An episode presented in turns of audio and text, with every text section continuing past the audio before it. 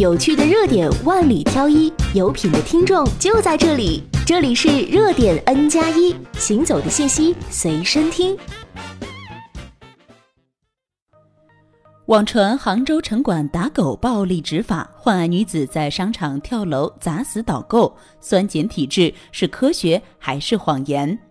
今天就为大家盘点一下十一月受公众关注的十大谣言。一、网传杭州城管虐狗打狗。传闻十一月十五号，杭州市城管委开展了文明养犬专项治理活动。随后，一则城管打狗的六秒视频在网上流传，引起关注。更有网民发博称，连武警都开进杭州城了，警察拿枪指着狗主人的脑袋，不让打狗就枪毙。真相：十一月十六号，杭州网警针对网传六秒视频，疑似杭州城管打狗进行辟谣。视频中将狗套住的制服人员为小区安保，被拍死的黑狗系流浪犬只，在小区内咬伤过不少业主。目前城管已经对物业进行批评教育。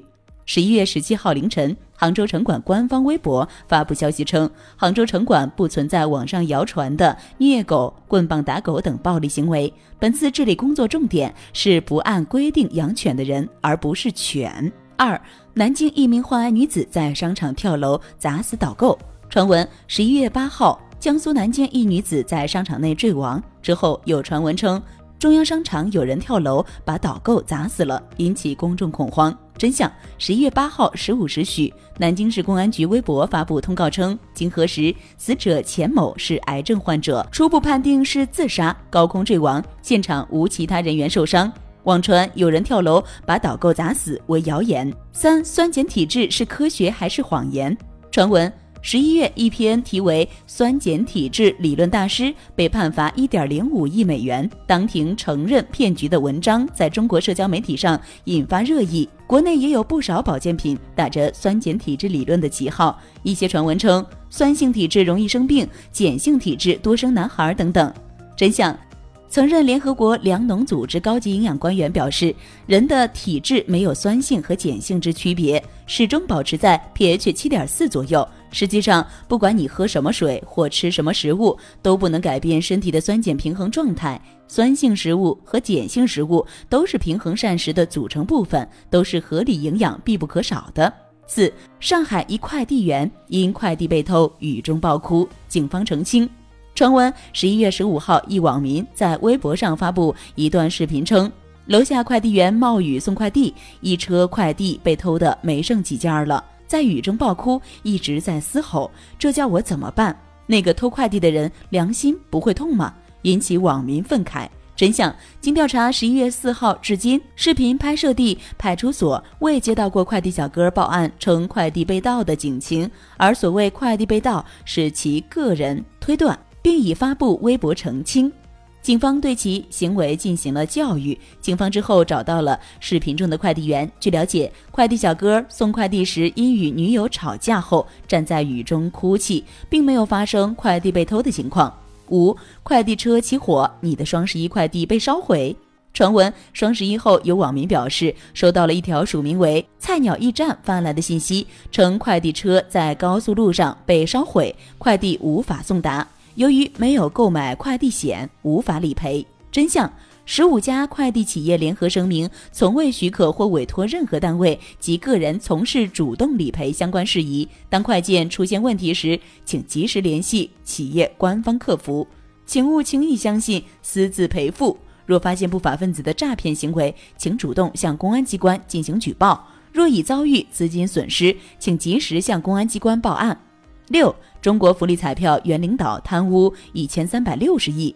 传闻十一月有网民发文称，福利彩票发行管理中心十四名领导贪污一千三百六十亿元。这一说法在网上广泛传播。网传帖子称，终于知道这些年买的彩票都进入了谁的腰包。中国福利彩票发行管理中心十四人贪污了一千三百六十亿元被查处。真相。驻民政部纪检监察组回应称，网传的相关消息均为谣言，具体数据尚不便公开。七，高晓松透露李咏死因并非癌症。传闻十月二十五号，著名主持人李咏去世后，引发公众悼念。十一月，网上开始流传一篇为高晓松、李咏的真正死因不是癌症的文章，自媒体账号纷纷转载，引起热议。真相：整篇文章除了标题与李咏死因并无直接联系，文中也没有出现高晓松说李咏死因并非是癌症。这篇阅读量十万加的文章是一个明显的标题党。高晓松也在微博回应，怒斥造谣者可耻。八，邓亚萍向神职人员下跪。传闻网上一直流传邓亚萍跪在外国神父面前忏悔，还配有一张图片。网传文章中称，在博士的授衔仪式上，邓亚萍向神职人员下跪，表达尊敬之情。作为一名国家公务人员，邓亚萍此举受到网友的强烈批评，认为国家的脸都让她丢尽了。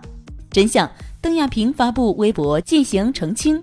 我在这个庄严的毕业典礼仪式上，从学院领导的手中接过了我的学位证书，很怀念这位学院的领导，他可不是什么教皇，什么神职人员。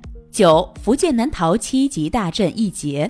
传闻十一月二十六号，台湾海峡发生六点二级地震，福建沿海民众也有所担忧。一则中国地震局预报，未来两周内中国还将发生七级以上，随着撞击大陆板块破裂的谣言又在网上流传。真相，事实上，这条谣言在二零零八年汶川地震后就多次在网络上出现，可谓是资格十分老的一则地震谣言了。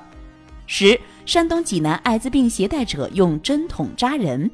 传闻十一月有网民反映称，济南章丘某大学有艾滋病携带者用针筒扎人，恶意传播艾滋病，引发公众关注和恐慌。真相目前公安机关已确定该信息为网络谣言，请广大师生和网友不必惊慌。谣言止于智者。关于十一月谣言，你怎么看呢？欢迎留下神评。更多精彩，请关注热点 N 加一。下期节目再会。